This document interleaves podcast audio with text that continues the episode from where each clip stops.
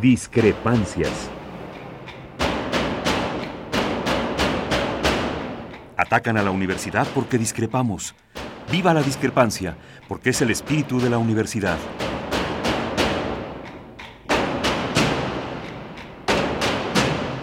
Martes de Discrepancias. Conducen Miguel Ángel Velázquez y Mariana Suárez.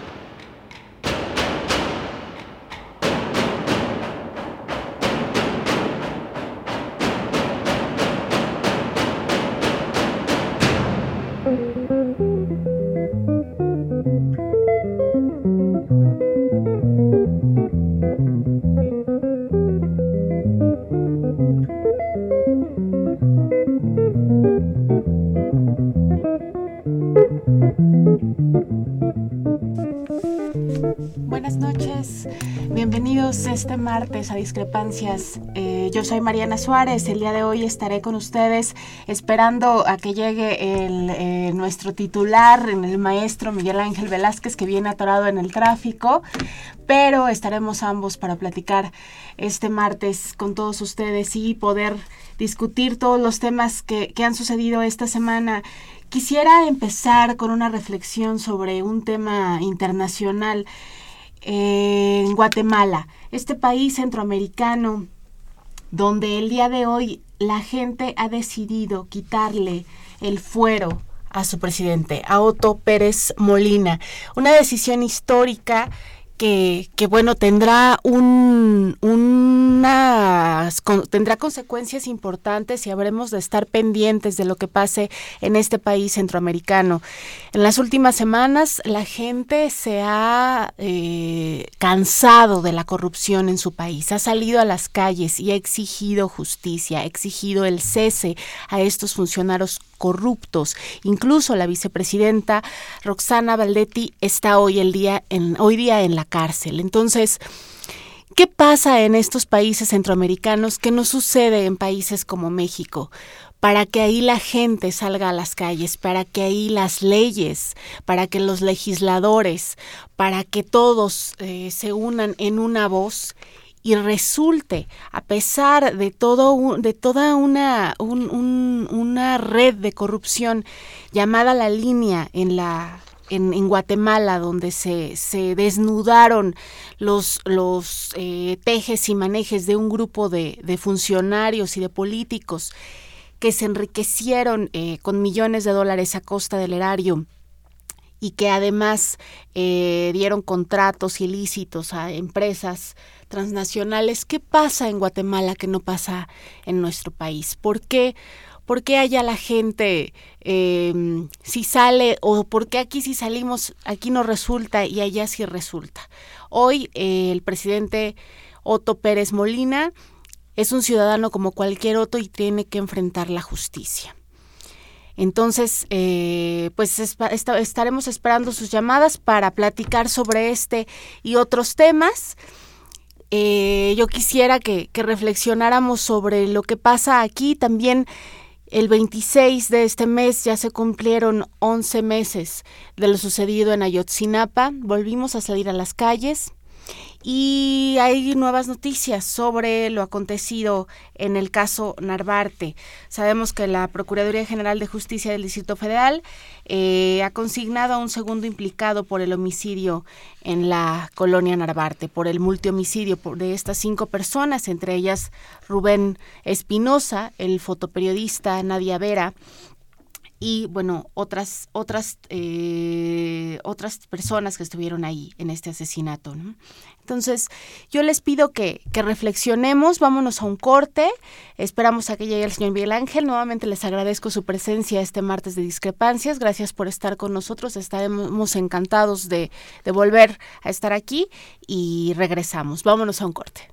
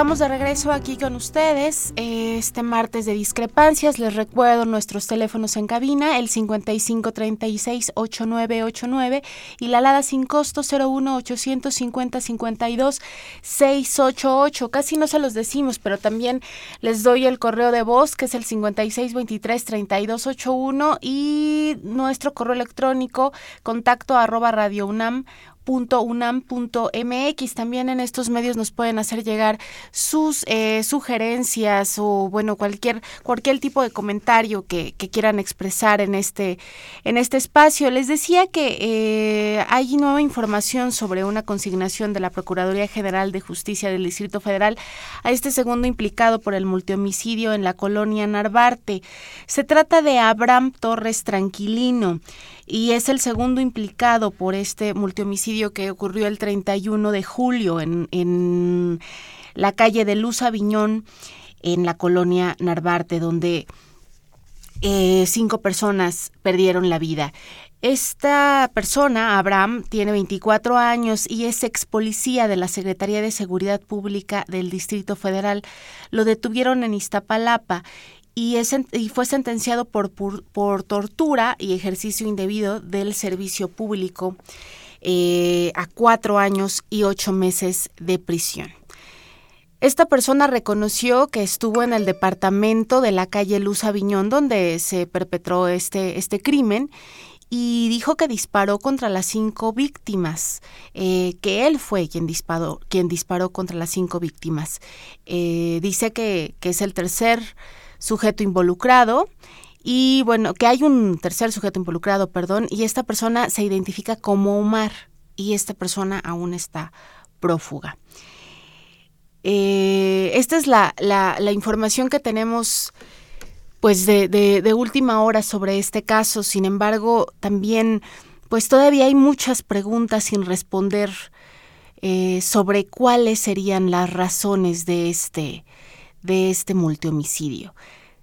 Se ha dicho mucho, pero lo que observamos y lo que, lo que, lo que vemos en la ciudadanía es que siguen, siguen pocas respuestas. Las autoridades capitalinas nos dicen que están eh, haciendo una investigación exhaustiva, que no se está eh, eliminando ninguna línea de investigación eh, que se van a cumplir las medidas cautelares que solicitó la Comisión de Derechos Humanos del Distrito Federal.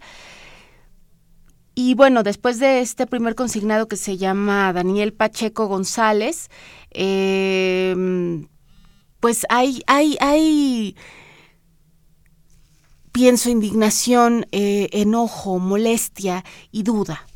Duda sobre, sobre la falta de de, de, de, respuestas para la ciudadanía. Yo creo que los mexicanos queremos saber qué es lo que está pasando en este país. Queremos saber por qué suceden este tipo de homicidios. Queremos saber qué hay detrás del homicidio de Rubén Espinosa, de Nadia Vera y de estas chicas que estaban en ese departamento.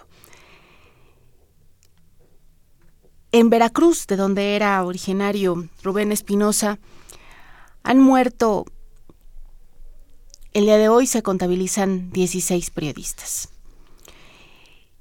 16 periodistas que perdieron, que, que, murieron em, luego de ser amenazados, luego de ser acosados en su estado por las autoridades gubernamentales, por las autoridades estatales, por este gobernador Javier Duarte, que el día de hoy está tras bambalinas, no abre la boca, no dice nada y sigue en el gobierno a pesar de que hay una voz unísona para que renuncie. Entonces, pues esperemos que, algo pase porque, porque esto no puede seguir así. Y estamos estamos pues pues yo creo que seguimos indignados, seguimos indignados por estos asesinatos, seguimos indignados por las desapariciones, seguimos indignados por la falta de certeza en lo que nos dicen a los mexicanos. Y bueno, pues vámonos a, otro corte rapidísimo y regresamos nuevamente con ustedes para presentarles a nuestra invitada del día de hoy y eh, esperemos que ya esté con nosotros el maestro Miguel Ángel Velázquez.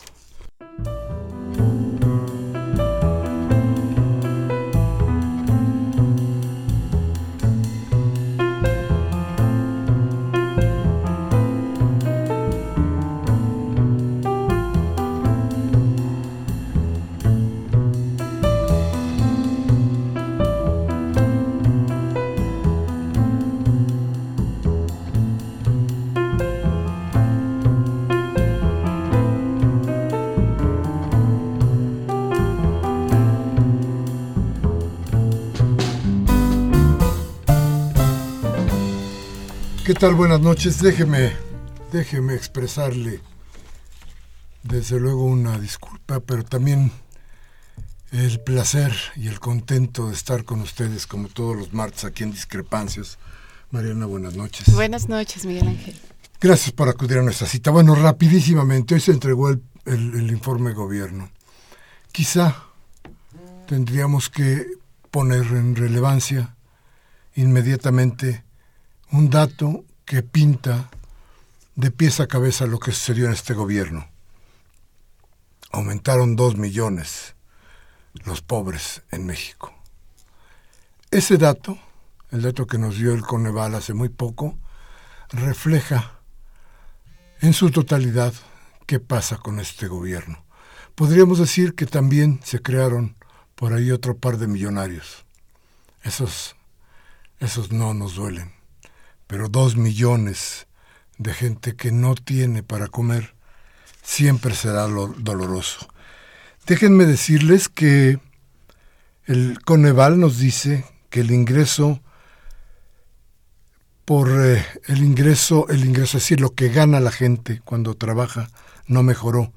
Y esto ocurre desde hace 20 años, es decir, 20 años estancada la economía de este país un periodo importante del neoliberalismo, y el porcentaje de población de ingreso inferior a la línea de bienestar, es decir, que no tiene recursos para adquirir la canasta alimentaria, pasó de 60, oiga bien, de 60.6 millones, 51.6%, a 63.8 millones, 53.2%.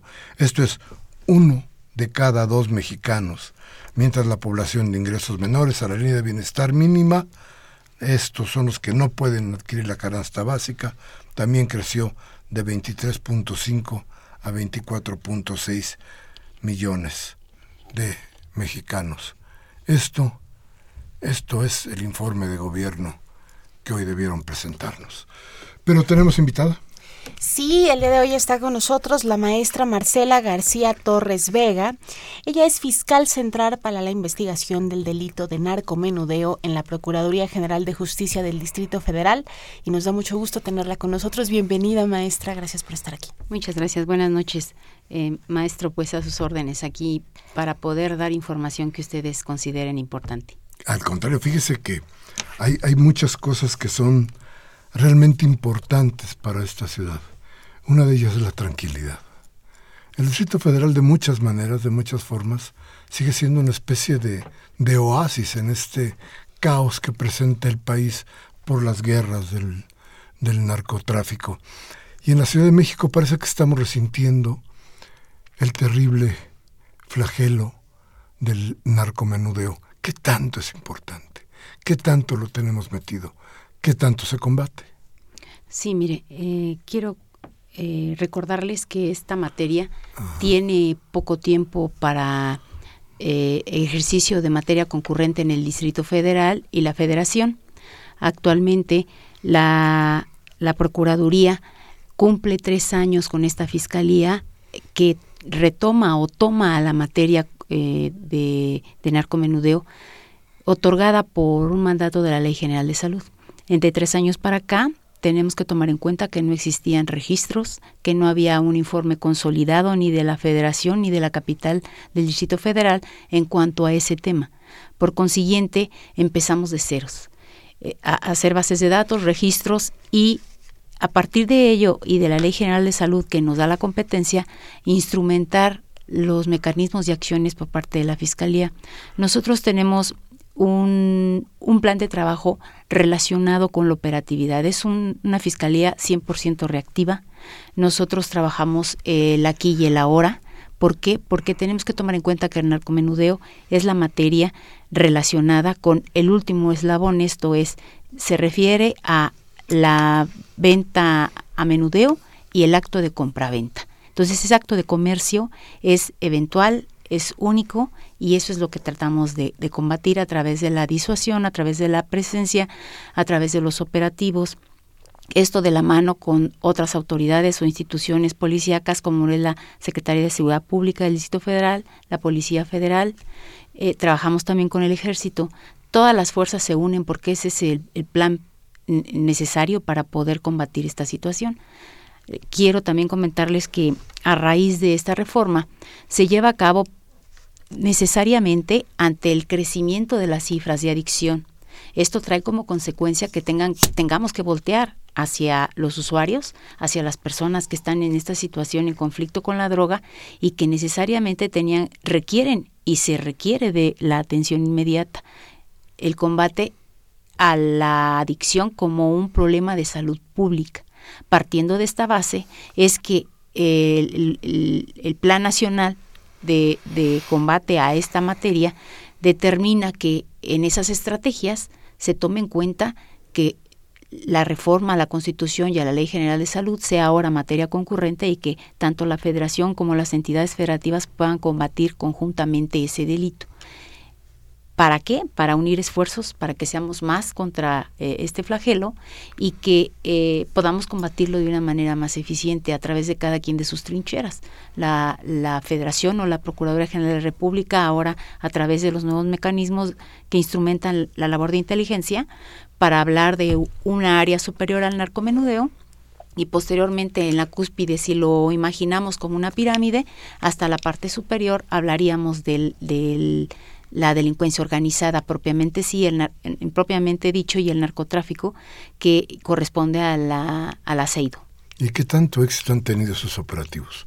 ¿Qué tanto ha crecido el, narcomenudeo? Miren, nosotros hablando de lo que le explicaba, sin bases de datos y sin una estructura eh, consolidada, eh, hemos, hemos apreciado entre las cifras, los datos duros, que es lo que nosotros manejamos, eh, vamos a tomar en cuenta que somos una autoridad de derecho, que estamos en un Estado de Derecho y que tenemos que, cumplir las expectativas del, Código Penal. Ahí nos habla de la, del narcomenudeo tanto usuarios como eh, los comercializadores. Ese acto de comercio, ambos sujetos incurren en esa conducta y esas son las cifras que nosotros tenemos se ve exponencial en el sentido de que es mayor la población de consumidores. Luego entonces tenemos un porcentaje del 77% de usuarios o poseedores de narcótico para consumo personal y un 22 eh, punto 23% al acto de comercio propiamente en sí, a los comercializadores. Entonces, el fenómeno tiene una estabilidad, una ligera baja por lo siguiente partimos de que en el 2012 teníamos unas cifras menores. ¿Por qué? Porque la fiscalía se creó a, finales de agosto. Entonces prácticamente tendríamos tres o cuatro meses de operar. Aquí en, esta, en, en este año lectivo se iniciaron 1.742 indagatorias sin tener un marco referencial. No había marco de comparación con anterioridad para el Distrito Federal que correspondió a un promedio diario de 13.1 averiguaciones previas. Para el 2013, que ya es todo el año lectivo y que tenemos un marco de comparación de menos meses al 2012, se inician 3.352 indagatorias, que eh, equivale a un promedio de 9.2 inicios diarios. Esto ya marca un 29.7 de la cifra del universo del total global de las indagatorias que inicia la Procuraduría por cualquier ilícito. Para el 2014 se inician 2.765, que equivale al 7.6 de inicio diario promedio y que equivale al 17.3% de la incidencia global de, delitos iniciados en la institución. Para, mil, para el 2015 llevamos ocho meses y nada más tenemos 837 indagatorias iniciadas por el momento, todavía falta culminar, no sabemos cómo se desarrolla en los siguientes meses, pero equivale ahorita a un 3.9% de inicios.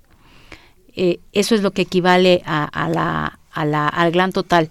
El 1.6% del delito de narcomenudeo es lo que equivale al 100% del inicio o de la incidencia delictiva de, la, de los registros de la Procuraduría. Es, es un promedio de 8.800 averiguaciones previas contra todo el universo de averiguaciones que, que se inician por diversos delitos. Pero en este caso, no nos mienten las cifras, no nos están dando una, una idea que no es la más cercana a la realidad a partir de esto de quién es el consumidor, quién es el vendedor, a partir de cuáles son los otros delitos que, que se juegan en torno a esto. ¿No nos mentirían esas cifras, licenciada? Mire, el, el, conteo es físico, son eh, los registros que se tienen, hay que considerar la cifra negra, pero en este caso tenemos un factor muy importante. Aquí no hay denunciante con nombre y apellido, es decir, no viene Marcela García a denunciar a fulanito de tal. Este mecanismo es por propia seguridad. ¿Por qué? Porque al denunciante se le protege, se le, se le da la garantía de su identidad que no salga a la luz y ellos lo que hacen es proporcionar información confidencial y importante que nos, nos ayuda. Entonces, hay que, hay que sumarle a esta situación que los denunciantes pues tienen que acercarse a nosotros para darnos las cifras necesarias, la, la, la, información necesaria para poder nosotros operar o tener un plan reactivo contra un punto específico. Eh, trabajamos con la denuncia anónima. La denuncia anónima pues genera información sustancial eh, en la mayoría de los casos y que bueno es a lo que vamos nosotros a, corroborar esas denuncias anónimas cuando salen ciertas es cuando realizamos nuestra operatividad para poder desarticular ese punto ya sea en lugar cerrado o en vía pública. ¿Tienen ubicadas las zonas en el Distrito Federal donde se genera con más este fenómeno del narcomenudeo? Mire, tenemos eh, dentro de la, de la estadística general lo que equivale a un 87% de las delegaciones o territoriales en el Distrito Federal están concentradas en Gustavo Madero, Cuauhtémoc, Iztapalapa, Coyoacán, Venustiano Carranza. mueve indicativamente la incidencia mes con mes y fluctúa entre Azcapotzalco y Coyoacán, pero las que siempre van eh, en, la cabeza de nuestras cifras estadísticas es Gustavo Madero, Cuauhtémoc y Iztapalapa. Porque tomemos en cuenta que son las zonas de mayor población.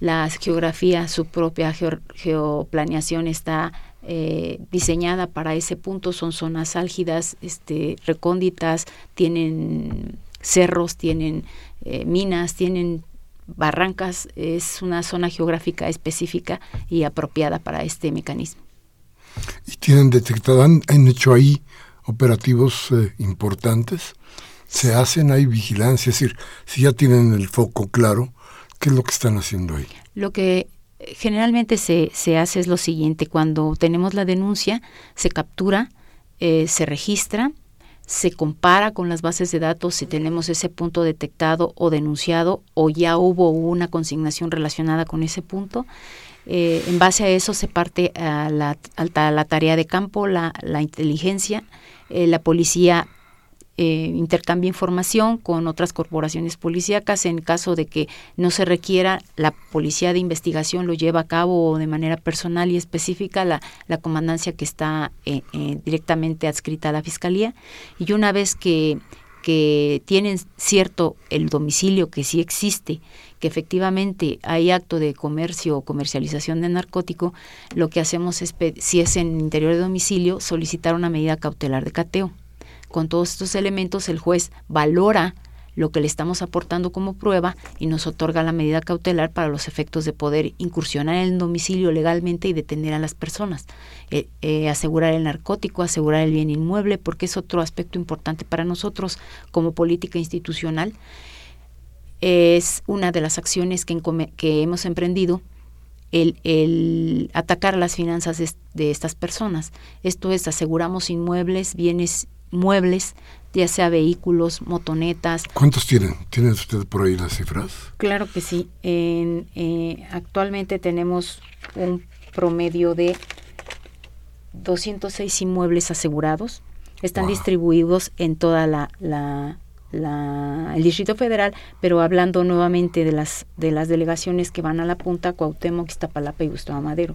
De esos 206 inmuebles asegurados, 135 inmuebles corresponden a, a extinción de dominio. Nosotros trabajamos de la mano conjuntamente con la unidad de, de investigación financiera la cual nos proporciona los datos y nos publica el inmueble. Tenemos que identificarlo legalmente, oficialmente, y una vez que está, eh, tenemos todo el material necesario del registro público de la propiedad que nos proporciona la UIF, lo mandamos a la Fiscalía de Extinción de Dominio, que es una fiscalía especializada, especializada que se encarga de promover los juicios civiles, porque la, la acción es una demanda civil para extinguir la propiedad, la posesión o propiedad del inmueble, y a través de ellos nosotros les sometemos a consideración la extinción, ellos lo valoran, analizan la averiguación previa y es conforme inter, eh, promueven las demandas de extinción de dominio. Han perdido muchos juicios en esto de extinción de dominio, ¿no? En cuanto a las cifras generales globales por diversos delitos, no tengo la estadística específica porque no es no, no está dentro de mi marco de, de actividad.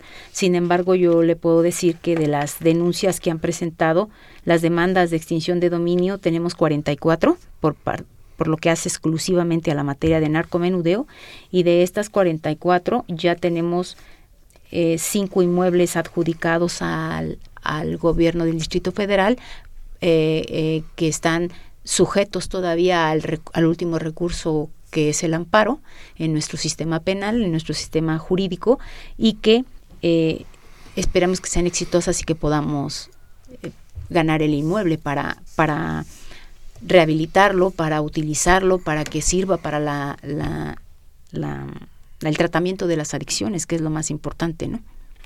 Fíjese que yo tengo una duda terrible con todo esto.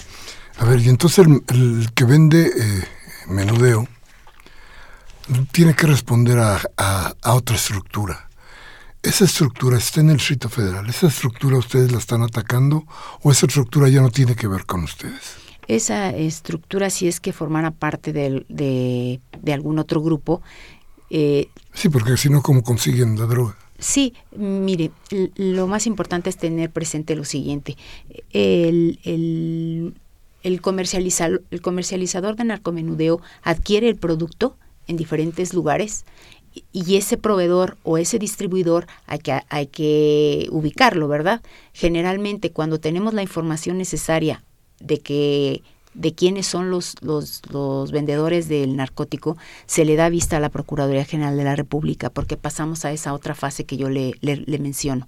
En alguna operatividad, incursionando un domicilio en busca de un narcomenudista, hemos encontrado cantidades considerables de, de narcótico y de inmediato debemos declinar la competencia a la federación.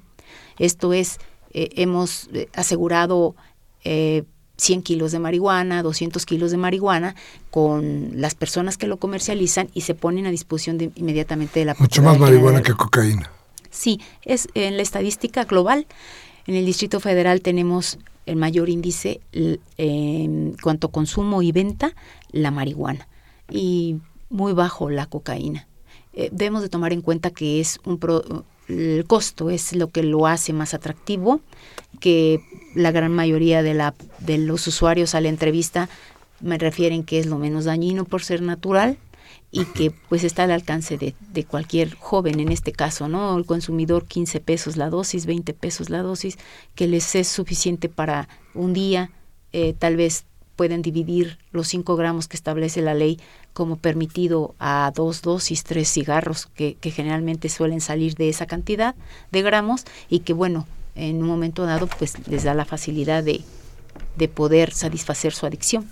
¿Tienen identificados quién el mercado, es decir, a quiénes eh, se, se vende estos narcóticos y los lugares más comunes donde se registra este, la venta de este narcomenudeo en la Ciudad de México? En cuanto a, usuarios, tenemos un perfil que, que ha llegado a, a la población estudiantiles, eh, jóvenes, incluso estudiantes o no, y que eh, tienen un, un, un, perfil, tenemos un mapeo que nos ha dado la, las cifras de, de incidencia en cuanto a la operatividad, en cuanto a las denuncias que hemos recibido y que se alojan en esas delegaciones eh, específicamente tanto el mercado de consumo, que es mayor, como también el mercado de, venta. Eh, estamos nuevamente en las delegaciones de Cuauhtémoc, Tapalapa y Gustavo Madero. Pero los jóvenes son el blanco preferente, el blanco donde están cebando estas, estos eh, narcomenudistas. Es la población más vulnerable. Mm, tomemos en cuenta que en el último estudio elaborado, el último censo elaborado por, por el Instituto Nacional de Psiquiatría, ellos determinan, así como el Instituto de Combate a las Adicciones, el YAPA, que eh, las cifras han crecido en la población infantil, en adolescentes y niños, y que ahora la población que está abarcando es secundarias. Entonces, es importante el, la prevención. En todo esto va de la mano cualquier actividad o política pública, la, la participación de la sociedad, la prevención es muy importante, los medios, el círculo familiar, el círculo escolar, la institución a través del área de servicios a la comunidad tiene programas específicos para la SEP, las escuelas, padres de familias, para tratar de orientarlos en este sentido. También esa encuesta nacional nos dice que la adicción no es preponderantemente las ilícitas, sino las lícitas como el tabaco y el alcohol. Y hay otro problema actualmente en nuestra ciudad, eh, yo creo que en toda la República, los inhalables. Todo, todas esas sustancias ahora se han visto, ya no son consumos marginales, ahora ya abarcan núcleos sociales diversos. Y se ha puesto de moda el, el, inhalable gourmet que le han denominado en, en ese ámbito porque ahora tienen aromas, tienen sabores y es menos agresivo hacia el usuario. Podemos encontrar, y muy barato, son, son dosis, es una, una botella de 150 o 200 mililitros que, que equivale a un costo de 20, 30 pesos y que la, la dosis alcanza para varios o para uno solo en, eh, distribuido en, en, la semana. Entonces las monas, como se les conoce comúnmente, ahora son aromatizadas con coco, con café, con fresa, con mango y son perfumadas para que se diluya un poco eh, ese aroma que era lo que detectaban los padres de familia o la familia en sí. Ahora se ve bañada, opacada por esos aromas y que al padre les impide estar alertas de la situación del hijo si es que no tienen contacto visual con ellos al ver sus actitudes.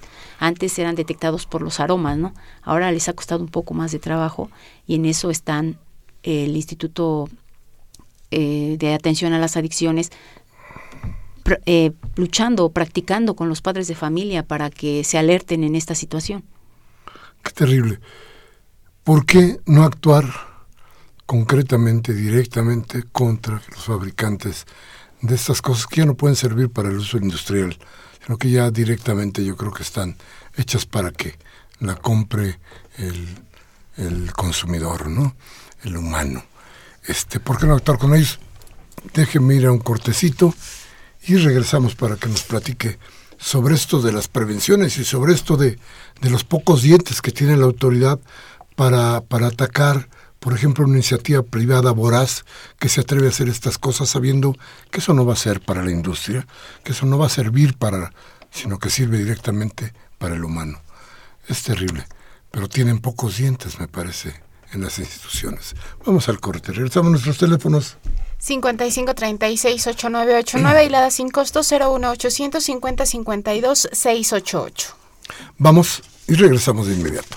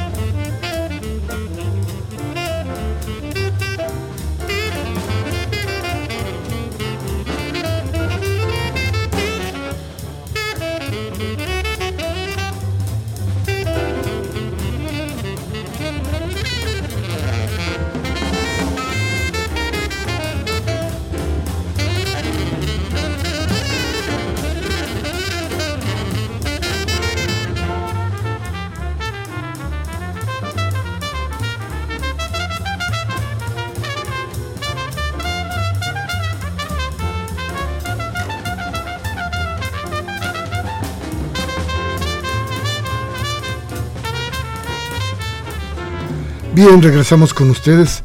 Claro que vamos a hablar, no ser esta, pero sí vamos a hablar de qué pasó en Guatemala. ¿Qué pasó?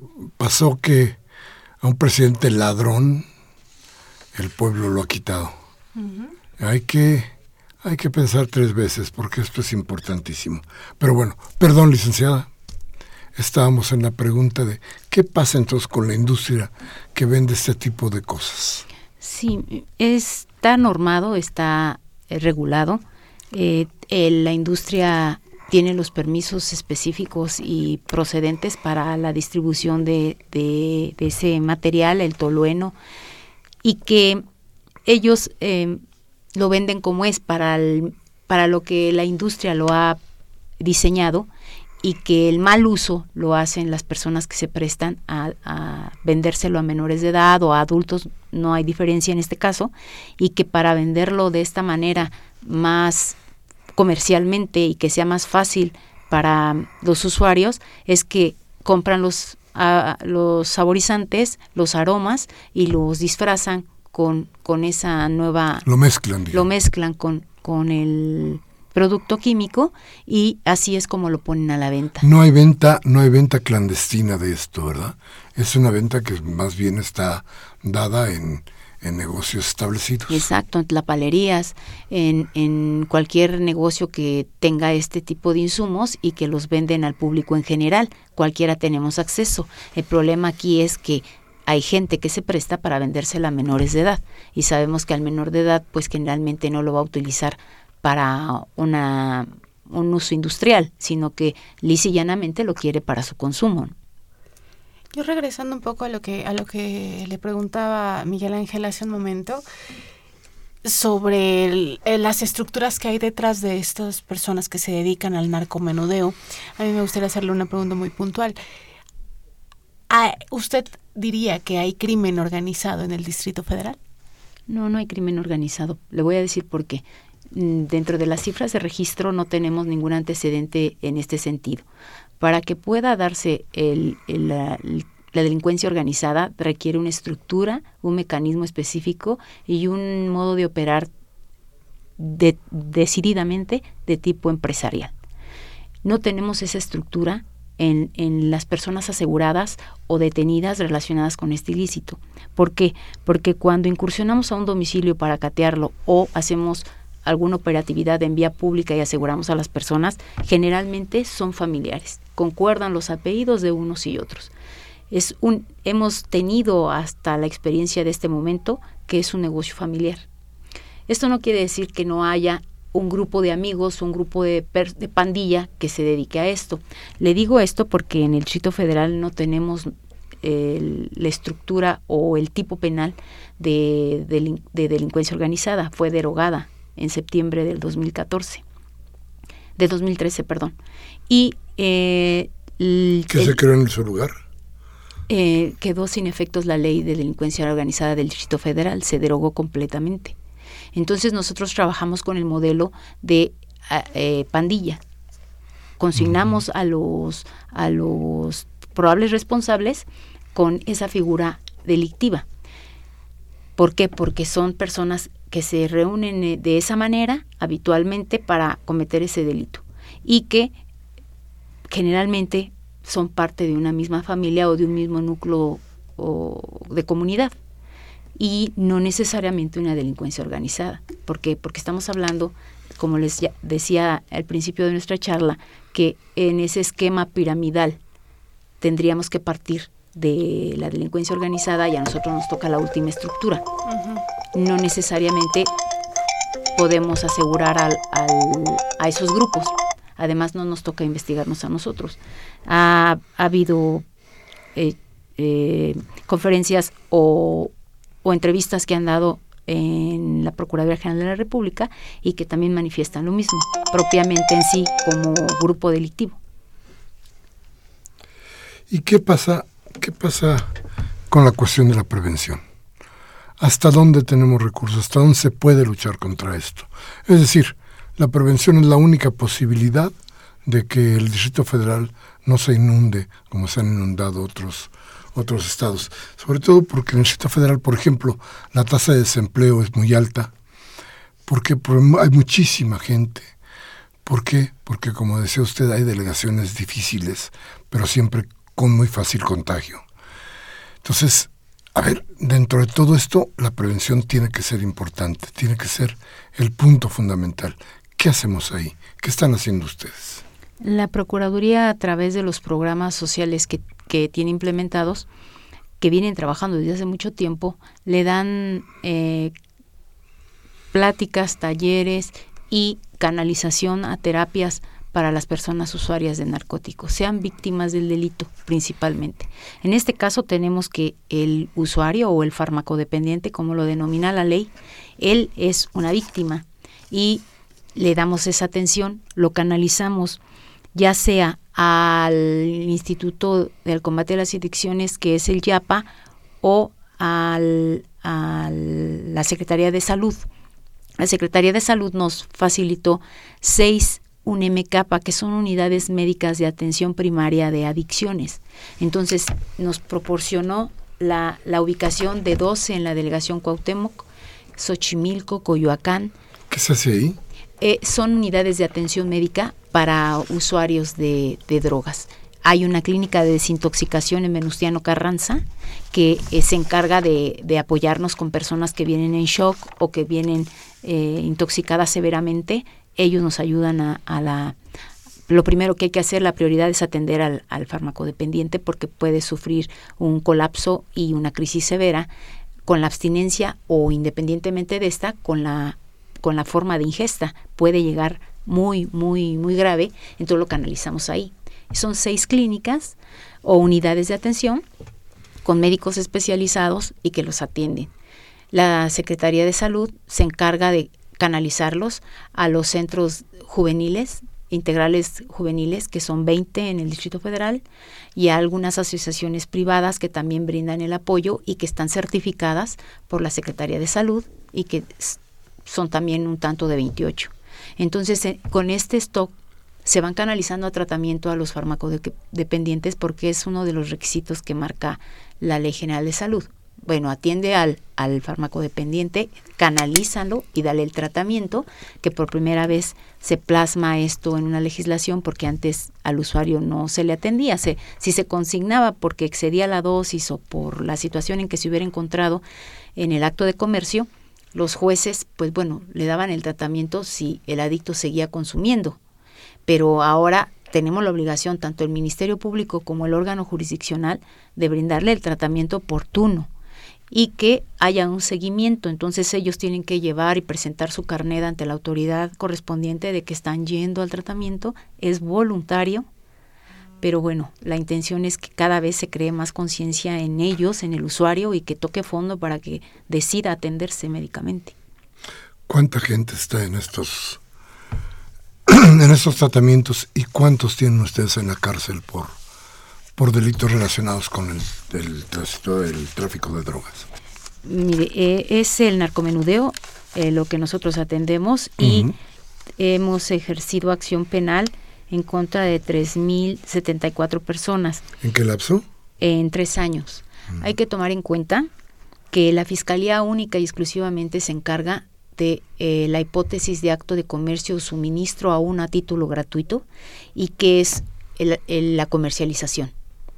El, narcomenudeo así es denominado por la ley y así se entiende que es también la posesión simple. Yo como usuario puedo poseer eh, mi dosis eh, para mi consumo inmediato personal o más, porque tal vez haya comprado eh, más dosis de los 5 gramos que me permite la ley en el caso de marihuana, y que sea detenido por la policía con la posesión o la porta de la droga, como se le denomina, es puesto a disposición, porque el, agente policíaco no tiene la capacidad de determinar qué sustancia y qué gramaje tiene, porque dejaríamos eh, al arbitrio de un servidor público el que diga esto pesa tanto y esto es marihuana, no, no tiene los elementos necesarios científicos para determinarlo. Entonces lo ponen a disposición de una autoridad ministerial y a través del estudio químico y del estudio médico se determina si es toxicológicamente farmacodependiente y que esa dosis es para su estricto consumo personal y entonces se procede a dejar en libertad.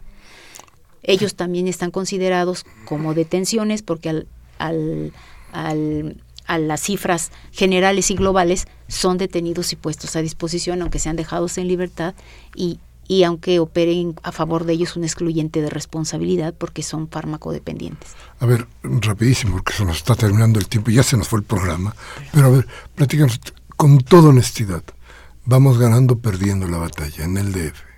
Vamos en buenas cifras.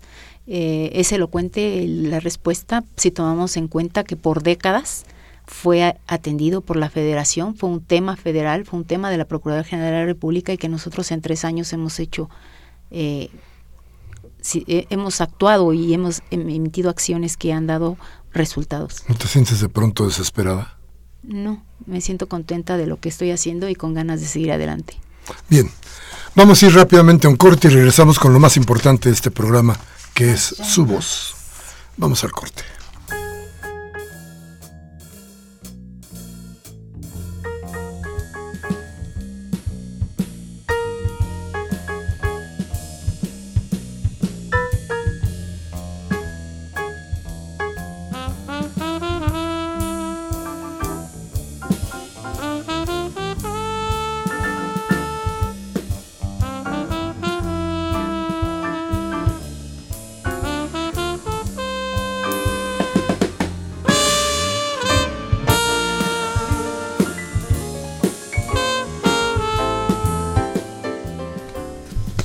Gracias, gracias por seguir con nosotros aquí en Discrepancias.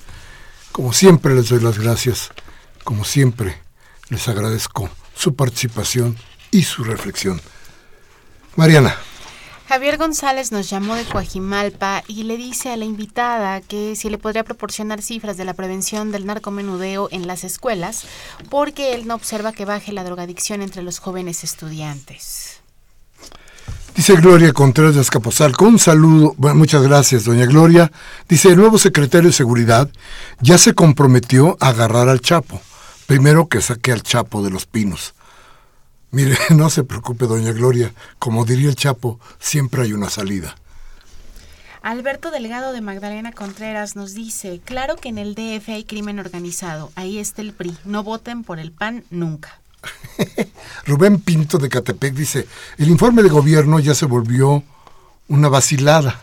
Solo se enteraron los paleros, diputados, senadores y nosotros solo sabemos lo que la TV nos dice, es decir, nada.